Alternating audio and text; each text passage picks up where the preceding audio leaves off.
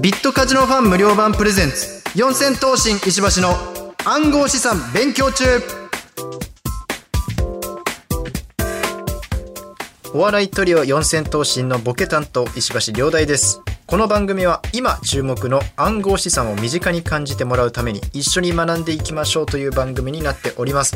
そして僕と一緒に番組を進めてくれるのはこの方。はい、フリーアナウンサーの坂本理沙です。石橋さん、今回もよろしくお願いしおます。願いします。さあ、えー、本編に行く前にですね、はい。石橋さんのことをいろいろと聞いていくというコーナーですけれども、はい。あの石橋さんはセンスがお好き？センスそうですね好きですね。と伺ったんですけれども、はい。い、つからセンスお好きなんですか？いつからだろうな。でも結構昔からですよ。中学ぐらいにはもう好きでしたね。小学校かな。その父親が、えー京都奈良とかにあの学校の先生なんですけど、はい。京都奈良とかにその修学旅行でついていくとか出張で行くってなった時に僕はその八つ橋じゃなくて扇子を買ってきてくれって言ってましたね。そうなんですか？そうですね。その八つ橋なんかいらないって言って。やだって言って。センスが欲しいと。扇子が欲しいから、ぜひとも京都の京扇子を買ってきてくれって頼んでて、本当に買ってきてもらってましたね。それ何きっかけでセンスが好きになったんですか？何なんですかねなんか僕やっぱり、おじいさんにちょっと憧れがあるんですよね。はなんか昔から。あ、あごご自身のおじい様ですか？というかもう、おじいさんです。あ、おじいさん。でも一般的な。全部です。おじいさんにちょっと憧れがあって、でなんか、まあ、ずっとそのうちわより戦争をパタパタしてる人の方が渋いなって思ってたのが。確かにかっこいいですよね。そうなんですよね、うんそれきっかけで中学生ぐらいからかなもうずっとセンスですね。高校時代もあの学校にセンス持ってって夏場とかパタパタしてたらやっぱ友達にやっぱあのも持たれるんですよ勝手にはい。センスめ珍しいから。珍しい。でバーンって思いっきり開いて閉じてを繰り返されて何本壊されたことか。うわーちょっとそれ切ない思い出ですね。いやそうですよ僕はねなんとなく加減がわかるんですけど、ええできないやつもむやみあたりに腕振るんでああ、そうか。センスってだってものによってはすごこう繊細だったりしますもんね。そうなんですよそうですよね。そうなのに本当に何本壊されたことかえ、ちなみに今ははい何本ぐらいお持ちなんですか？自宅に3 4 0あるんじゃないですかね、そんなにありますか？結構あります結構ありますあ、すごい。結構ありますよえなんだかんだでえそうですねインスタグラムに載せてるもの以外でもなんか集めちゃってるんではい。結構ありますねそれってあのどこで買うことが多いんですか？やっぱりその京都だったりとか？京都とか行ったらまあ駅でも売ってるんでえ京都だと、ええ京都の駅でも買う時もありますし浅草にも扇子屋さんあったりとか、はいあと銀座に本当に京都に本店構えてる扇子専門店のお店があるんです。そこがき結構行きますかね。一番手に入れるとしたら。あら、え、ちなみに石橋さんが一番お気に入りのはい。柄、柄か。うん、ありますか？えー、まあ柄そうだな。なんかよくこの夏場とかなずっと持ち歩いてんのはレディースモンの扇子なんですよ。ちょっとちっちゃい、はい。メンズよりちょっとちっちゃめのええ。白サギが描かれたはい。あの扇子があるんですけどそれがいいですね。なんかまた風情がありそうな。風情しかないです。あれが風情です本当に白サギがねそう夏の鳥だったような気がするんですよね。確か。それでも風情しかないです。うわあ、いいですいいね。んですよ扇子ってことは今って最近こう皆さんハンディ扇風機とか結構持ってらっしゃるじゃないですか、夏になると、はい。もうあれとか見ちゃうと。いやいやもったいない。電池がもったいない。あ電池がもったいない。電池がもったいないですあんな そっか。じゃあ逆にやっぱりそれこそ街中で、はい。こう扇子でちょっとこう仰いでいる方とかを見ると、はい。おってなります。おってなります。いいねってなりますよ。そうなんですか。で最近なんかその夏祭り浴衣着てる人でもセンスじゃなくてハンディ扇風機持つじゃないですか。あいますね。マジもったいないですよあれ。もったいないの。1個逃してます。皆さん。本当に。一個逃したよ惜しい。ちょっと惜しい。惜しいですね。やらかしてますね確かにセンス持った方がいいですよね。なんかあれですよね。あの四千頭身さんのはい。4チューブではい。センスセンスチェックっていうのやっておましたね。よくご存知で。私見ました。ありがとうございます。ええ。本当にめっちゃ盛り上がったのに全然数字伸びなかったんで。やっぱ興味ないんだなと思ってみんなセンスに。いやわかりませんよ。これからだからやっぱり石橋さんがもうセンスの良さを。そうですよね。いやなんかありゃいいんですけどねお仕事が。えでもちょっと見てみたいのは、はい。石橋さんが今後、はい。何年後とかかに、はい。暗号資産柄の暗号資産柄の？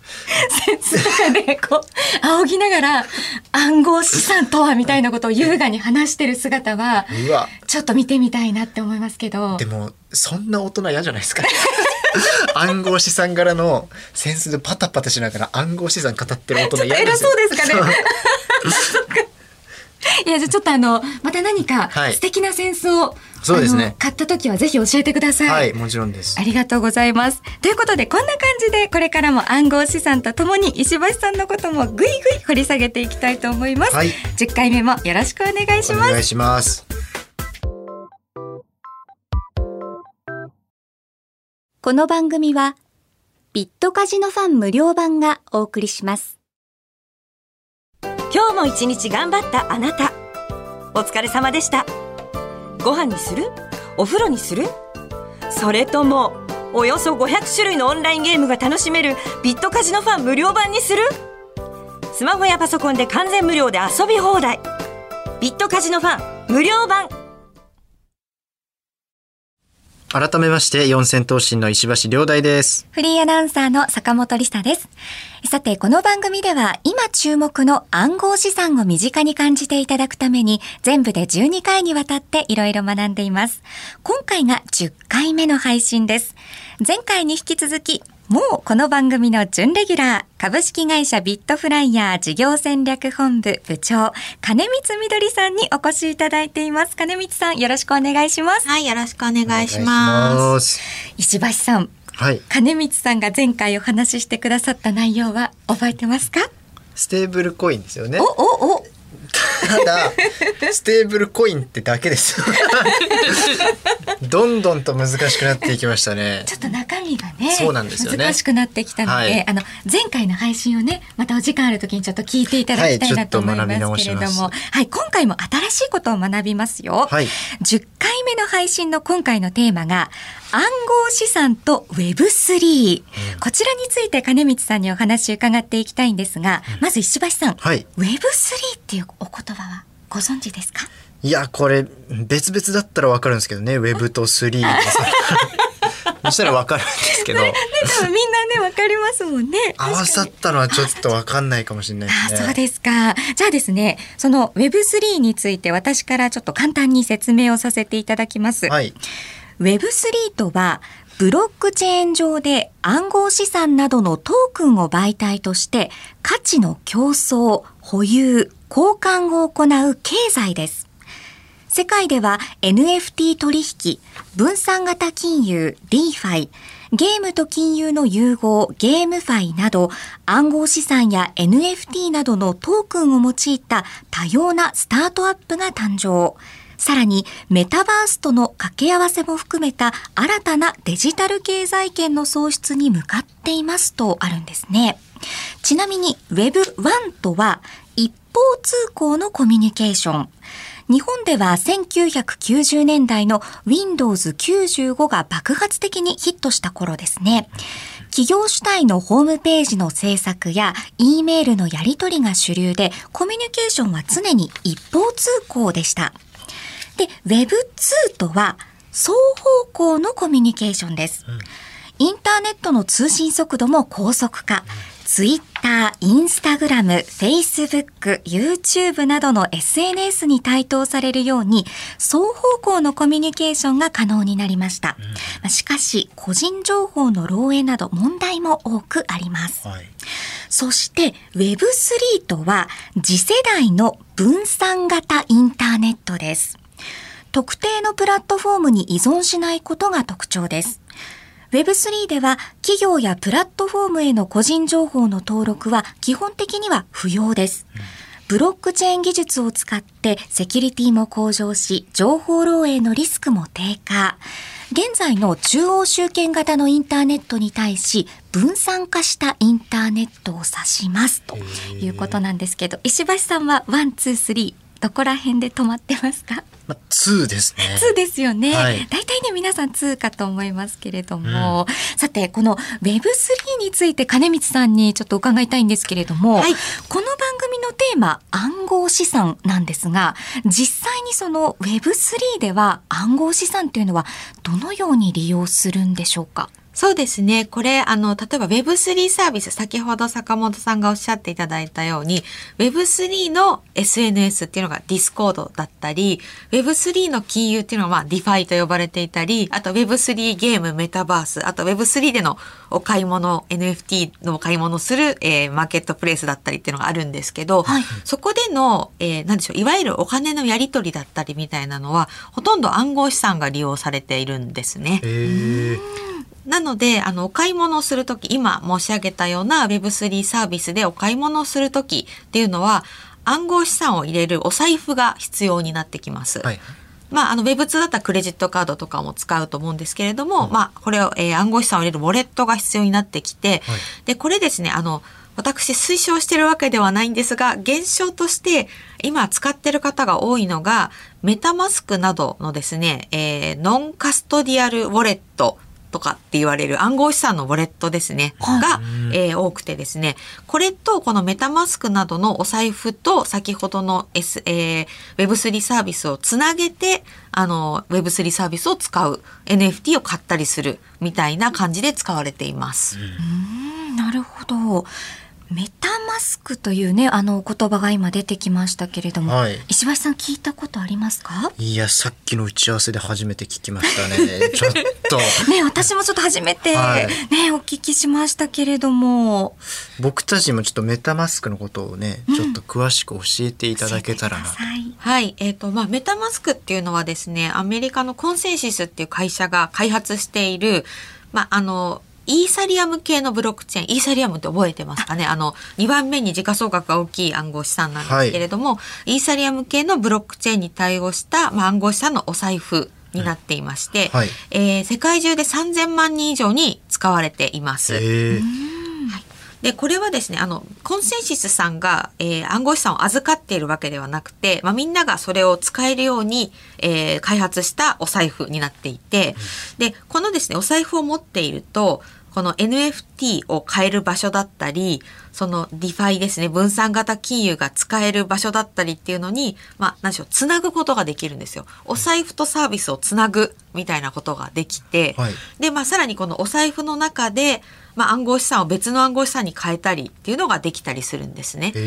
で、あの、通常ですと、これまでご説明してきたところですと、まあ、暗号資産取引所で、まあ、本人確認をして、あの、そこに銀行振り込みをしてもらって、それで、あの、暗号資産を買うっていうところを、あの、お話ししてたと思うんですけど、はい。まあ、このお財布の中では実は暗号資産の交換までできちゃうんですよね。うん。なので、あの、ちょっと規制的にはですね、あの、かかっていないところになるので、はい。私としてはあまり推奨はできないんですけれども、まあ、現象としては、これ今多くの人が使っています。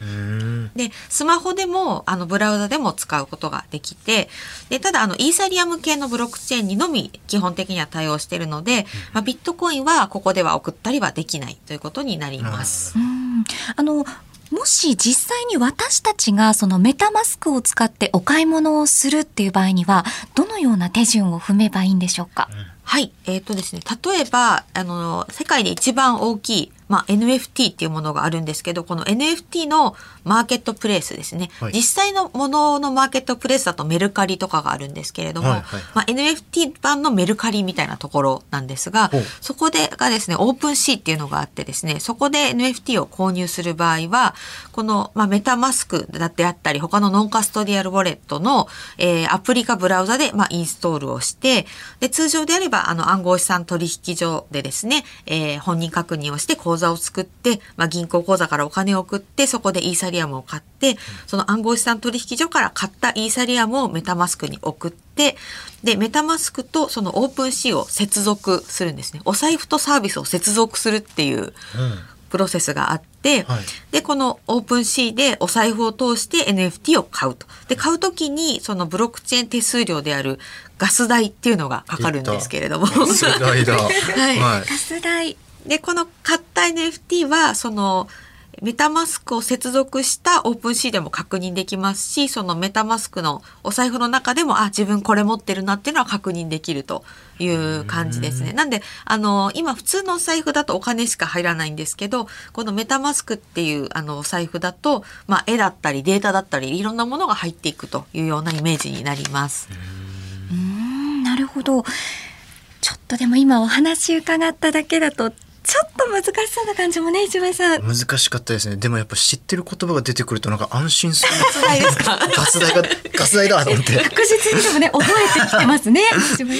でこれであの僕たちメタマスク利用する時が来ると思うんですけど今後利用していくうちで、初心者でも利用できるもんなんですかね？これはそうですね。あの、事実として、現象として、例えばその何か欲しい NFT があるみたいな時に、まあ頑張って設定して使っていらっしゃる方の事例とかっていうのは私も見ているんですけれども、やっぱりちょっと難しいんですよね。はいはい。あの、もちろんすごく簡単ですし、スマホとパソコンがあれば、あの、無料で使うことはできますしあの、まあそうですね、その、まあなんか英語がすごく複雑だみたいなこともないんですけれども、はい。ただやっぱりあのちょっとまあ先ほど申し上げたように規制がかかっていないかったりすることもありますし、はいまあ今ですねあの、まあ、日本のいろんな企業さんとかがもうちょっと使いやすいこういったウォレットを作ろうみたいなことをされていらっしゃる動きが結構あります。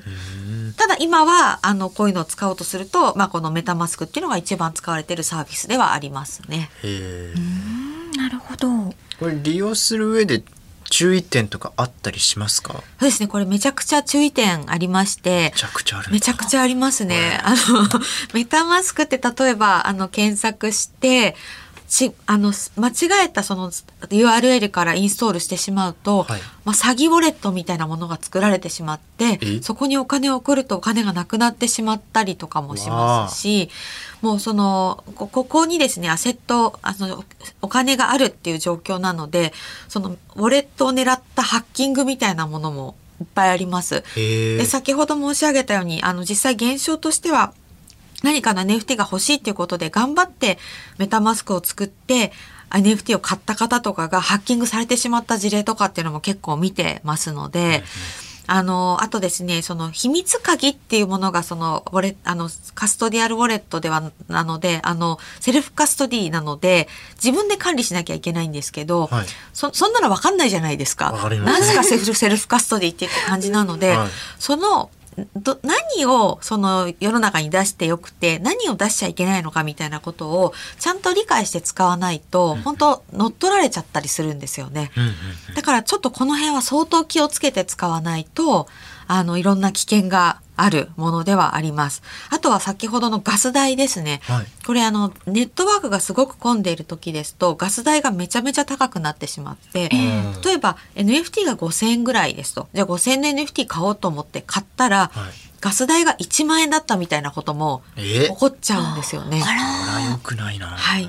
なので、あの、すごく、あの、注意することがありますし、知っておかなきゃいけないことがあるので、まあ、この辺を分かりやすくするサービスっていうのは今すごくみんな待ってるんじゃないかなというふうに思います。そうですか。まあ、こういったことはね、あの、しっかりとやはり、あの、使う際には、ねはいあの、頭の中に入れておかなければいけないなと思うんですが、あの、インターネットが、その Web2 から Web3 に変化していくと、この私たち人々の生活っていうのは、どんな風に変わっていくというふうに金光さん思われますか？そうですね。あの、このメタマスクなり、そのウォレットっていうのがその個人に紐づいているので、まあ、決済とかっていう面だと、その個人から個人にお金を送るみたいなのがよりやりやすくなるっていうところがありますね。なので、その銀行とか、その決済会社みたいなのに頼ったりするってことがなくなったりしてきます。ただ、その時に、じゃあそのマネロンを防ぐにはどうしたらいいんだみたいなところはあるので、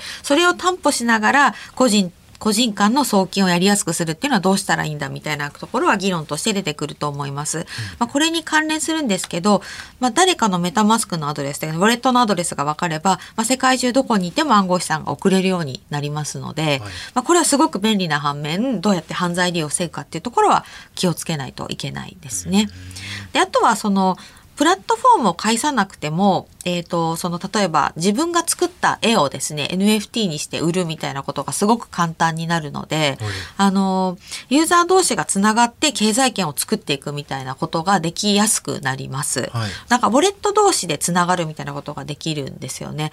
例えば、この NFT を持ってる人っていうのは、ウォレット見ればわかるので、その同じ NFT を持ってる人同士のコミュニティができたりするようになってくるので、なんかこう、人々を結びつけるみたいな、えー機能も持ってるのかなというふうに思っています。へうんなんかすごいまた時代になっていきそうなね感じもお話伺っているとねしますけれどもね、石橋さんいかがですか？金光さんに他に何か質問とかはあったりしますか？あいつですあいつ。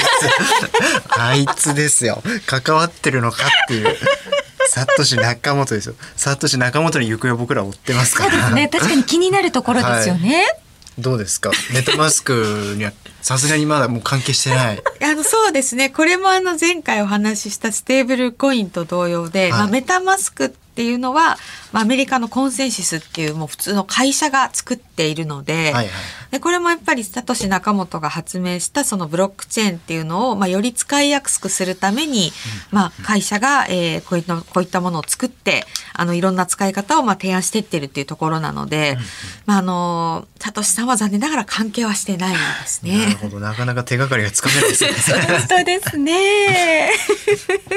まああのでもお話を伺ったようにこうメタマスクの利用者が増えると暗号資産っていうのが日常的にね普及していくかもしれませんよね。さあこんな感じでですね残り2回をお送りしていきます。次回もわかりやすく暗号資産について学んでいきたいと思います。ということで今回ここまで株式会社ビットフライヤー事業戦略本部金光みどりさんでした。金光さん今回もありがとうございました。ありがとうございました。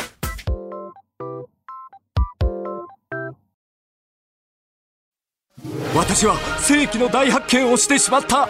およそ500種類のゲームが楽しめるビットカジノファン無料版は1日1個やったとしても1年以上楽しめるのだ。しかも都度反省してそれを踏まえて何度もチャレンジをする。これは面白いぞ。ビットカジノファン無料版。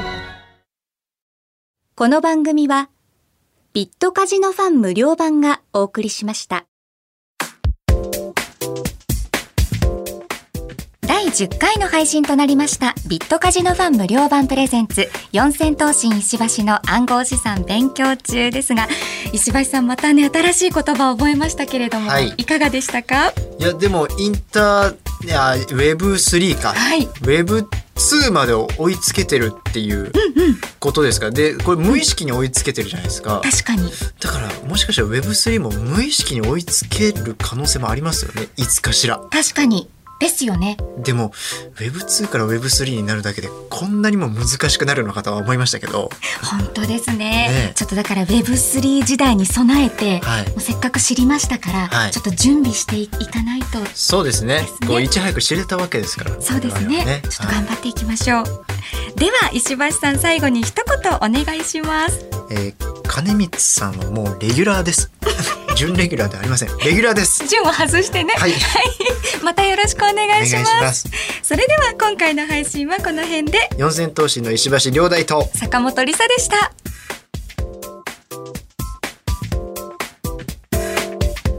暗号資産は法定通貨ではありません。価格が変動することがありますのでご注意ください。取引によっては投資金額を上回る損失が生じるリスクがあります取引内容を十分にご理解の上ご自身の判断で取引をされていただくようお願いいたします。また暗号資産の交換は金融庁の認可を受けた取引所販売所で行ってください。その際必ず説明を受け内容をよく理解してから行ってください。暗号資産や詐欺的なコインに関する相談が増えています。詐欺や悪質商法にご注意ください。認可を受けた取引所や暗号資産に関するお問い合わせ、苦情相談などは JVCA 一般社団法人日本暗号資産取引業協会のホームページをご覧ください。